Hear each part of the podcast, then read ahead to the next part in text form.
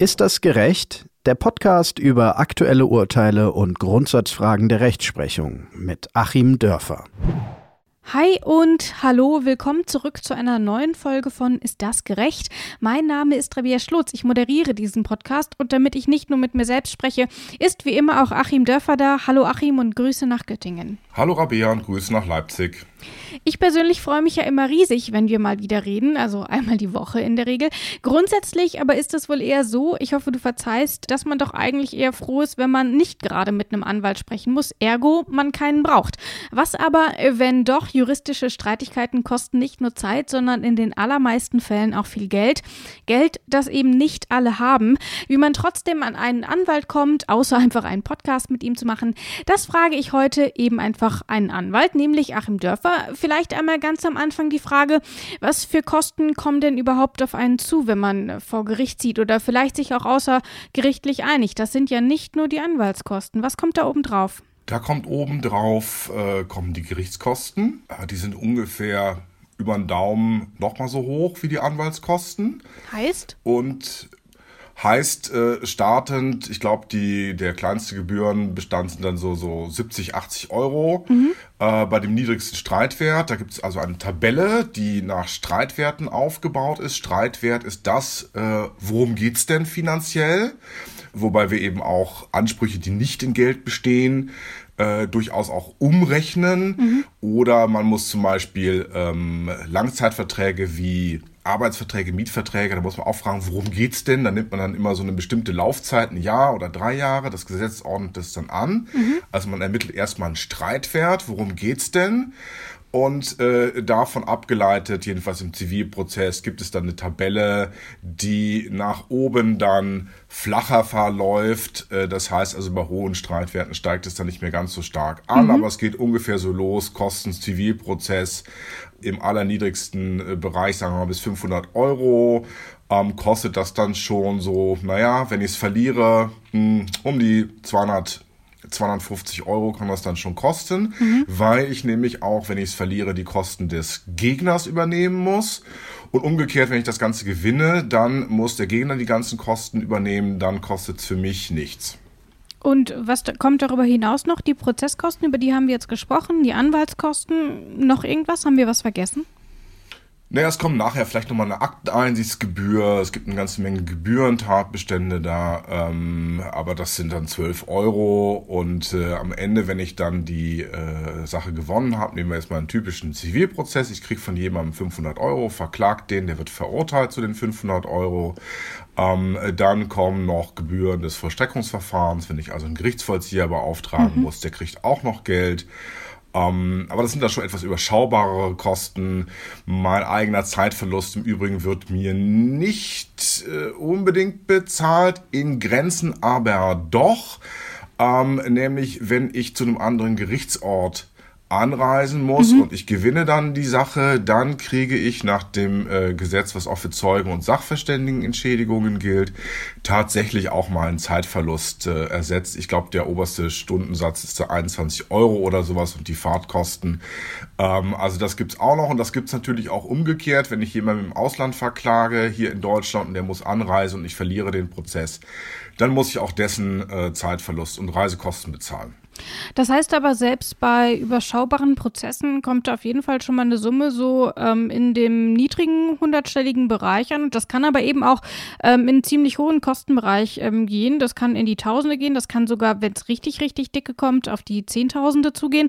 Aber man kann sich ja so ein bisschen absichern. Nehmen wir mal das Beispiel der Rechtsschutzversicherung. Schiebt man ja auch irgendwie sicher gerne mal auf, weil man denkt, ach, das brauche ich sowieso nicht. Da kümmere ich mich mal drum, wenn ich Erwachsener bin. Aber für einige ähm, trifft das ja dann sicherlich auch zu. Die brauchen das nicht, für die lohnt sich das nicht. Aber für wen lohnt sich denn so eine Rechtsschutzversicherung überhaupt? Würdest du als ähm, Anwalt ähm, empfehlen, dass man sowas grundsätzlich hat? Ich würde es nicht grundsätzlich für alle empfehlen, ich würde es aber für viele empfehlen. Wer wirklich absehbar vielleicht nicht so viele Rechtsstreitigkeiten hat oder Rechtsstreitigkeiten, die nicht versicherbar sind, der braucht es nicht. Das ist vielleicht der Selbstständige, mit, seinem, äh, mit seiner eigenen Immobilie. Der braucht dann keinen Mieterrechtsschutz. und der braucht dann auch keinen Arbeitnehmerrechtsschutz. Mhm. Das sind ja so die Sachen, die man typischerweise braucht. Und wenn er vielleicht anständig Auto fährt oder gar kein Auto hat, sondern nur Fahrrad fährt, dann braucht er auch keinen Verkehrsrechtsschutz. Und wir hören ja schon, dass es jemandem, dem es relativ gut geht, der hat dann vielleicht mal eher Probleme mit dem Finanzamt. Äh, aber diese Steuergeschichten, die lassen sich jedenfalls außergerichtlich eben nicht versichern. Äh, das wäre ja sonst ein bisschen leicht. Dann würde ich ja immer mit dem Finanzamt mich dauernd streiten und ständig die Rechtsschutzversicherung in Anspruch mhm. nehmen. Also so jemand braucht es nicht. Was ja im Umkehrschluss heißt, ähm, wer wirklich zum Beispiel als Pendler viel mit dem Auto unterwegs ist, für den ist es sicher sinnvoll, einen Verkehrsrechtsschutz zu haben, weil er sie irgendwann brauchen wird. Und äh, dann ist es auch sinnvoll, einen Arbeitsrechtsschutz zu haben, wenn man äh, auch wirklich vielleicht noch eine Familie zu ernähren hat oder so und auf seinen Job echt angewiesen ist. Und äh, in dem Fall ist sicherlich auch eine, eine Mietrechtsschutz auch sinnvoll. Das ist so dieses Basispaket und darum kann man dann eben noch mehr aufstocken. Da sollte man also wirklich ganz, ganz genau auch immer gucken, was versichere ich denn da? Ähm, was brauche ich, was brauche ich nicht? Wirklich ganz genau schauen und ähm, auch mal schauen, ab wann läuft das Ganze, denn viele schließen eine Rechtsschutzversicherung ab und übersehen, dass es eine Wartefrist gibt und das Ding, für das sie es abgeschlossen haben, ist nun genau nicht versichert, weil sie mhm. eben nicht drei Monate gewartet haben. Äh, da gibt es aber auch Versicherungen, die, die auf diese Wartefrist verzichten, das kann man dann ausverhandeln. Ähm, also für viele lohnt sich's und ich würde vielleicht empfehlen, auch ja, vielleicht einfach mal einen Anwalt zu fragen, hm. äh, ob der mal drauf gucken kann auf diesen Rechtsschutzversicherungsvertrag. Das wird er gegebenenfalls sogar umsonst machen, äh, weil er sich ja sagt, gut, dann kommt ja der Mensch nachher auch zu mir, wenn er da was braucht. Ähm, also das sollte schon auch passen, diese Rechtsschutzversicherung. Also wirklich genau hingucken, sich beraten lassen und vielleicht auch nochmal einen Anwalt fragen. Das ist also für doch ähm, einige Menschen dann doch sehr sinnvoll. Nun ist es ja aber so, ähm, damit man am Ende auch tatsächlich, dass sich das lohnt, muss man natürlich auch erstmal einiges hinblättern. So eine Rechtsschutzversicherung kostet ja auch erstmal entsprechend. Was ist denn mit Menschen, die wenig Geld besitzen? Die werden jetzt wahrscheinlich das wenige Geld, das sie haben, nicht auch noch für eine Rechtsschutzversicherung ausgeben. Und deswegen gibt es ja zum Beispiel auch die Prozesskostenhilfe. Was deckt die denn genau ab? Also bei der Prozesskostenhilfe ist es so, dass sie ähm, abdeckt meine eigenen Rechtsanwaltskosten. Mhm. Auch in dem Fall, dass ich einen Prozess verliere, wenn wir jetzt den typischen Zivilprozess nehmen, ich, äh, ich verklage jemand anders, die deckt ab die äh, Kosten des Gerichts. Mm, sie deckt nicht ab die Kosten des Gegners, wenn ich in voller Höhe verliere. Andererseits findet aber schon dann auch eine Prüfung vorher statt, ob die Sache überhaupt Aussicht auf Erfolg hat. Also mhm. ich kriege nicht ohne weiteres nur aufgrund der Einkommensverhältnisse Prozesskostenhilfe. Im Übrigen da auch, wer Prozesskostenhilfe berechtigt ist, kann sich eine Rechtsschutzversicherung wahrscheinlich nicht leisten, braucht sie ja aber auch nicht so mhm. dringend, weil die Dinge ja durch die Prozesskostenhilfe dann abgedeckt sind. So, Prozesskostenhilfe läuft so, ich muss einen äh, Antrag ausfüllen, da werden erstmal die Vermögens- und Einkommensverhältnisse überprüft sagen wir mal so, Geringverdiener äh, werden das ungefähr bekommen, je nach den Belastungen, die man so hat. Also schon noch äh, über, über Hartz IV und so hinaus, aber ähm, wer dann schon so im unteren, mittleren Bereich verdient, bekommt es dann wahrscheinlich nicht mehr oder nur in Raten. Dazu kommen wir vielleicht gleich noch.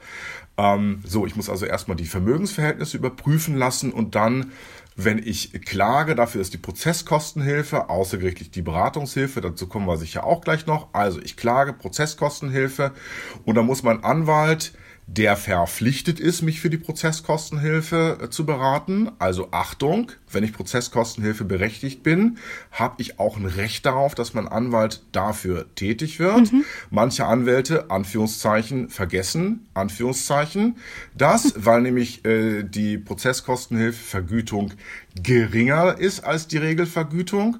Äh, der Anwalt ist aber verpflichtet zu überprüfen, ob eine Prozesskostenhilfeberechtigung besteht und dann eben auch ähm, zu diesen Sätzen zu beraten. So, der Anwalt wird dann äh, einen Klageentwurf machen oder die Sache beschreiben, schickt das zum Gericht, beantragt Prozesskostenhilfe und anhand des Formulars zu den Einkommens- und Vermögensverhältnissen und anhand des Klageentwurfs zum Beispiel prüft das Gericht die Bedürftigkeit und die Erfolgsaussichten. Es findet also erstmal so eine grobe Erfolgsaussichtenprüfung statt.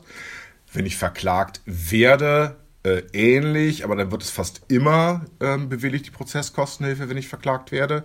So, und dann, wenn diese grobe Erfolgsaussichtenprüfung stattgefunden hat, dann wird Prozesskostenhilfe bewilligt. Was für den Anwalt bedeutet, er kriegt, äh, kriegt weniger Geld, äh, dafür kriegt das zuverlässig vom Staat. Und was für mich als Rechtssuchenden erstmal bedeutet, es kommt auch nichts auf mich zu. Ähm, wir müssen ja hier auch nachdenken über so Dinge wie Sachverständigenkosten. Das sind so Sachen, die hauen so richtig ins Kontor. Also wenn ich mich um äh, Gebrauchtwagen streite, prozessmäßig, dann ist das vielleicht so beim 8000 Euro Auto ähm, von den Gerichts- und Anwaltskosten im unteren vierstelligen Bereich, aber so ein Sachverständigengutachten kostet auf einmal 3000 Euro. Oder ich klage ähm, Ehegattenunterhalt ein, ähm, habe überhaupt kein Geld, weil der Unterhaltsverpflichtete mich überhaupt nicht mhm. bezahlt. Ähm, ich kriege Prozesskostenhilfe und dann muss berechnet werden, wie hoch die Gewinne des Unternehmens des Unterhaltsverpflichteten sind. So ein Gutachten kann schnell mal 5, 10, 15, 20.000 Euro kosten. Äh, das würde dann eben auch von der Prozesskostenhilfe übernommen.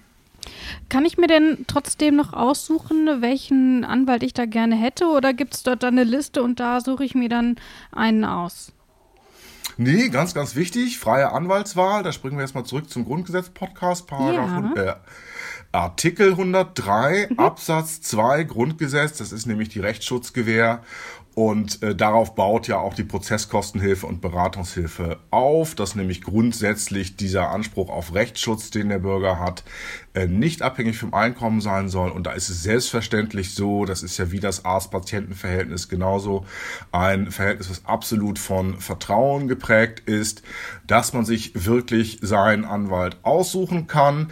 Es wird aber nur, es werden nur die Kosten übernommen eines Anwalts zu den Kosten eines im äh, betroffenen Landgerichtsbezirks tätigen Anwalts. Heißt, wenn ich in München wohne und ich meine, ich muss da doch den Staranwalt aus Hamburg beauftragen, dessen Reisekosten werden nicht übernommen. Ich mhm. kriege dann eben nur einen Anwalt, der entweder in München sitzt oder bereit ist, zu den Kosten äh, von München tätig zu werden. Also keine Reisekosten im Wesentlichen dann. Äh, der Rest natürlich schon, aber sonst kann ich das frei wählen. Aber sagen wir mal, zwischen den normalen ortsansässigen Anwälten kann ich dann auswählen. Okay, aber das betrifft ja jetzt erstmal nur die Fälle, in denen es auch tatsächlich zu einem Verfahren kommt, deswegen Prozesskostenhilfe. Nun ist es ja aber auch so, dass vieles auch außergerichtlich geklärt werden kann. Das heißt, ich muss gar nicht immer vor Gericht ziehen. Das kostet ja aber trotzdem Geld. Nur weil ich nicht vor Gericht bin, heißt das ja nicht, dass ich keine Kosten habe. Gibt es dort auch irgendwie eine finanzielle Unterstützung, dass wenn man sagt, ich einige mich außergerichtlich, kann mir den Anwalt aber trotzdem nicht leisten, gibt es dort irgendwie ein Auffangnetz? Ja, wenn wir erstmal die außergerichtliche Situation nehmen, da gibt es im Grunde zwei ähm, Sonderregeln für Verbraucher. Äh, einmal jetzt außerhalb des Bereichs, wo man finanziell, aufgrund finanzieller Bedürftigkeiten Anspruch darauf hat, gibt es erstmal die sogenannte Erstberatungsgebühr. Mhm. Es ist so, dass für eine Erstberatung gegenüber Verbrauchern sind die Kosten eines Erstberatungsgesprächs bei 190 Euro plus Umsatzsteuer gedeckelt. Es kann also auch niedriger sein. Das heißt, das ähm, ist, wenn ich ein Schreiben von meinem Vermieter bekomme und nicht weiß, was ich damit anfangen soll, dann gehe ich damit zum Anwalt und das ist diese Erstberatung. Genau, dann rufe mhm. ich da an und sage, ich hätte gerne Erstberatung im Mietrecht. Dann gehe ich da hin und dann wird er mich eine halbe Stunde oder so äh, beraten, wird mir nachher eine Rechnung über 100 Euro schicken. Ich weiß, aber es wird nicht mehr als 190 Euro. Mhm. Vorsicht, wenn es weitergeht, dann fallen eben weitere Gebühren an. Dann wiederum bei denen, die Prozesskostenhilfe berechtigt wären nach den Vermögensverhältnissen, gibt es dann wiederum ein genau das gleiche Formular im Prinzip für mhm. die Vermögensverhältnisse, ähm, wonach dann Beratungshilfe erlangt werden kann. Beratungshilfe heißt, ich habe eine Selbstbeteiligung von 15 Euro inklusive Umsatzsteuer und den Rest wiederum unabhängig vom Streitwert, unabhängig auch vom Umfang ähm, hart für den Anwalt, geht dann über Beratungshilfe, denn es ist so, die Beratungshilfesätze sind dann jeweils strukturiert nach äh, Durchführung einer Beratung. Dann gegebenenfalls, wenn man mit der Gegenseite Kontakt aufnimmt, gibt es eventuell nochmal eine Gebühr. Und du sagtest jetzt auch außergerichtlich einigen. Das wird auch nochmal zusätzlich vergütet. Man will also den Anwalt prämieren, wenn er das Ganze hinbekommt, mhm. ohne dass die Sache vor Gericht geht. Das sind jetzt aber auch alles Fälle. Ähm, das heißt, wir haben einen Prozess oder wir haben eine außergerichtliche Einigung. Ich gehe zu einem Anwalt und kann mir diese Kosten dann erstatten lassen. Und kleiner Service-Tipp auch noch von meiner Seite. Ähm, viele Gewerkschaften bieten auch so eine Erstberatung selbst an, sei es im Mietrecht oder auch natürlich im Arbeitsrecht. Da lohnt es sich also auch nochmal dann ähm, bei den eigenen Unterlagen zu gucken. Vielleicht ist das ja da auch schon abge deckt. Ähm, aber ja, da müsste ich vielleicht mal kurz reingrätschen, ja, genau, mach. jetzt wo du sagst, äh, um das gleich noch zu ergänzen. Richtig, also Möglichkeit ist natürlich auch im Mieterschutzbund zu sein, da gibt's auch Rechtsberatung. Ja. Und eine Möglichkeit am Rande ist es auch nochmal zu den ähm, Verbraucherberatungen äh, zu gehen. Da gibt es also auch eingeschränkt Rechtsberatung, die dürfen das auch. Guter Hinweis. Das heißt, wir haben jetzt schon eine ganze Fülle von Leuten, die uns eigentlich helfen können. Aber es gibt noch ähm, eine weitere Anlaufstelle, nämlich die kostenlose Rechtshilfe. Die ist dann immer bei den jeweiligen Gerichten angesiedelt. Was macht die denn im Unterschied zu diesen ganzen Punkten, die wir eben jetzt schon besprochen haben? Die machen in großen Teilen offiziell, so steht es auf den äh, Websites, machen sie keine Rechtsberatung. Das mhm. dürfen sie im Prinzip auch nicht, um Anwälten keine Konkurrenz zu machen. Faktisch findet aber doch so eine Art Rechtsberatung statt und in manchen Fällen findet tatsächlich eine Rechtsberatung statt. Ich fange mal mit einem Fall an, der mir besonders wichtig ist, weil in der Praxis ja. eine große Rolle spielt und vielleicht auch noch viel zu wenig in Anspruch genommen wird. Das ist nämlich das Gewaltschutzgesetz. Mhm. Ähm, viele Menschen kennen das gar nicht. Und es ist tatsächlich so, wer jetzt Opfer von häuslicher Gewalt wird und sei es auch Stalking, ähm, schlimmstes Mobbing und solche Sachen, äh, also nicht nur physische Gewalt, der hat nach dem Gewaltschutzgesetz einen Anspruch darauf, dass das zuständige Amtsgericht äh, sofort da geht's dann wirklich ruckzuck innerhalb eines Tages, äh, sogar innerhalb desselben Tages möglicherweise, entsprechende Anordnungen trifft. Also der ähm, Polizistensatz, wer schlägt, der geht.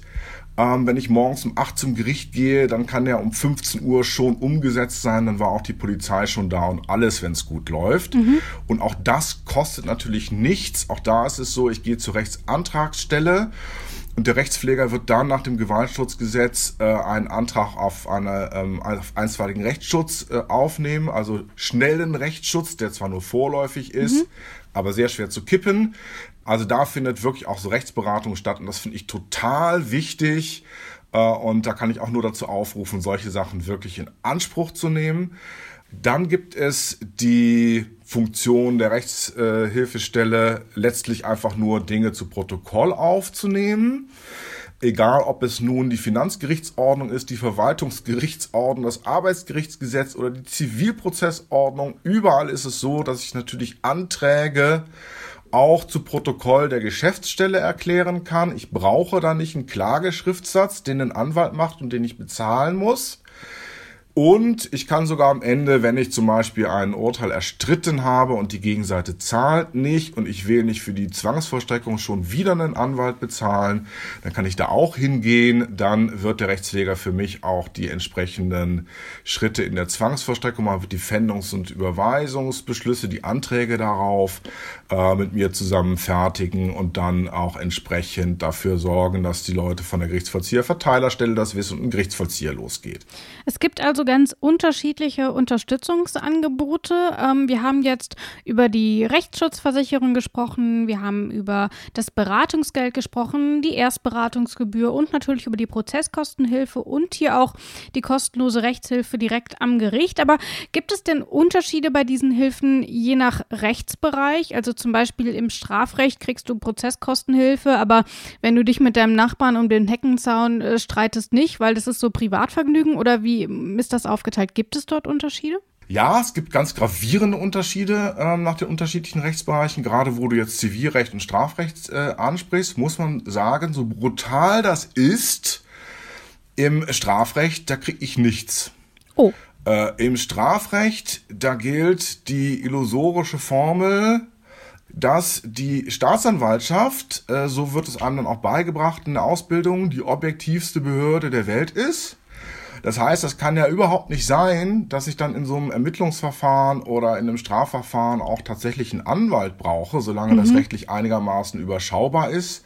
Äh, und deswegen kriege ich da auch keinen bezahlt. Ich kriege dann tatsächlich erst einen Anwalt ab der Schwelle, wo mir ein Pflichtverteidiger zur Seite gestellt werden muss. Das wäre also eine Möglichkeit, da dann vielleicht mal zu gucken, wenn der Vorwurf schwer ist oder die Sache relativ komplex.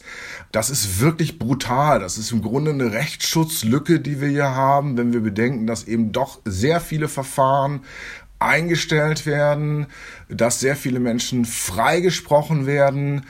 Ähm, und ich bleibe dann wirklich, obwohl ich komplett unschuldig bin und das Verfahren eingestellt wurde, bleibe ich auf den Kosten sitzen.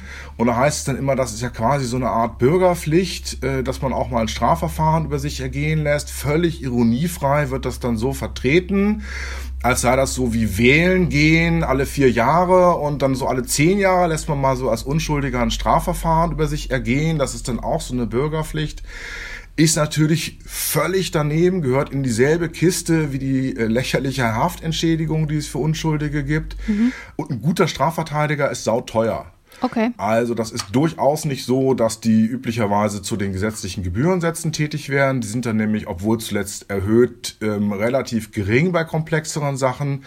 Wenn ich jetzt in einer mittleren Großstadt losgehe und ich sage, ich möchte hier mal von denen, die vor Ort als gut gelten, von den zwei, drei Leuten, möchte ich mal einen beauftragen der fängt unter 1000 bis 2000 Euro Vorschuss für das Einlesen in die Akte, fängt er überhaupt nicht an. So, das heißt also, es lohnt sich in Anführungszeichen nur bei sehr schweren Vorwürfen.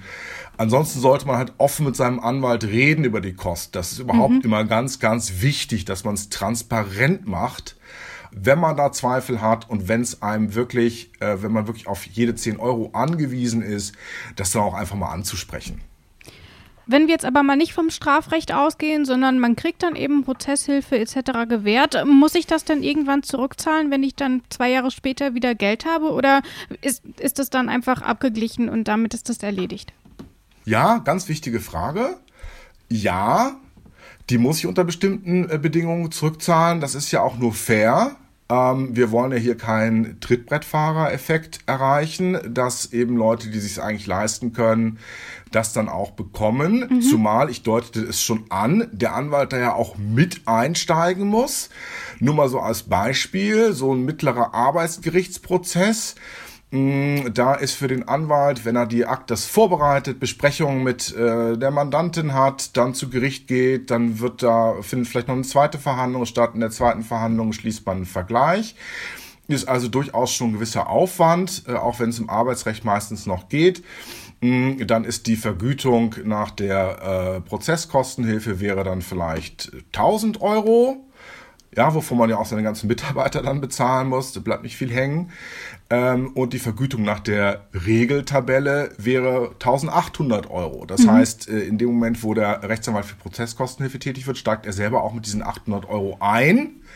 Äh, und auch da wäre es dann ja unfair, wenn der Mandant am Ende mehr Geld hat als der Anwalt, dass das dann nicht noch gezahlt wird. Es das heißt, es wird also auch über einen bestimmten Zeitraum geschaut, haben sich die Vermögens- und Einkommensverhältnisse verändert. Das Gericht äh, schreibt dann eben auch nochmal den Anwalt an, mit der Bitte bei der Mandantschaft nochmal nachzufragen, ob sich da was verändert hat. Und man muss dann auch Auskunft geben. Wenn man es nicht tut, wird die Prozesskostenhilfe sowieso widerrufen. Dann muss man mhm. alles zurückzahlen. Äh, und ansonsten ist es so, dass es bei, ich meine, 48 Monaten gedeckelt ist. Das muss man mal erklären mit den 48 Monaten. Ähm, es kann sein, dass wenn ich Prozesskostenhilfe bekomme und der Staat wendet jetzt zum Beispiel 1500 Euro für mich auf, dann kann es auch sein, dass ich in einem Zwischenbereich liege, wo ich keine volle Prozesskostenhilfe mehr bekomme, äh, aber doch durchaus noch bedürftig bin.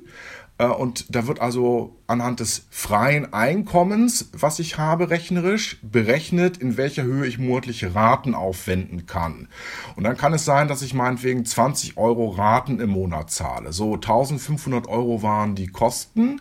Ich muss aber maximal 48 Raten zahlen. Dann zahle ich 48 mal 20 Euro, 960 Euro und dann ist auch noch Schluss. Und der Rest wird übernommen.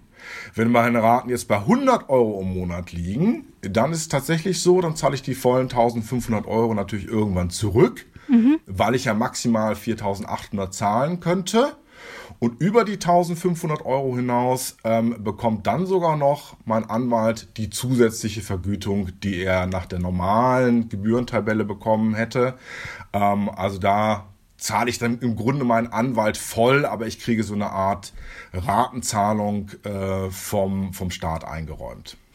Es gibt also ganz unterschiedliche Möglichkeiten und äh, man sieht auch, dass hier einiges getan wird, um jeden auch den Weg äh, hin zum Gericht offen zu halten. Wir sehen aber auch eben, es gibt Lücken. Wir haben das eben mit dem Strafrecht ähm, gesprochen. Ähm, das heißt, auch hier, man sieht kompliziertes Thema eigentlich, aber wir haben jetzt einige Bereiche gesprochen, so als kleinen Service für unsere Hörerinnen und Hörer, auch wenn wir natürlich hoffen, dass es keiner braucht. Und äh, danke, Achim, für deine Zeit und danke, Achim, für das Gespräch. Super gerne, Rabea. Tschüss. Ist das gerecht? Der Podcast über aktuelle Urteile und Grundsatzfragen der Rechtsprechung mit Achim Dörfer.